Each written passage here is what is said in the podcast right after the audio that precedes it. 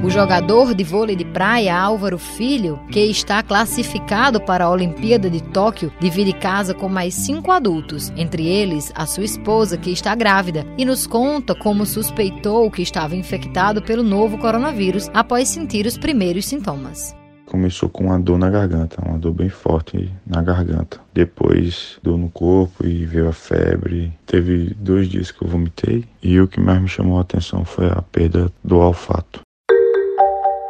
O atleta revela quais os seus receios diante da falta de informação sobre um tratamento preciso, principalmente devido à gestação da sua esposa Marcela. A gente não sabe nem como se trata. Você liga os meios de comunicações, tem bastante informações assim de mortes, então assim a pessoa fica um pouco apreensiva. Mas por conta da minha esposa, por estar gestante.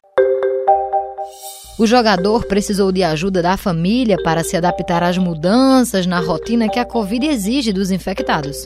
Ficava eu e minha esposa no quarto da gente, a gente não saiu do nosso quarto. O pessoal colocava comida aqui pra gente se alimentar, a gente abria a porta, pegava e ficou meio que assim, meio que prisão.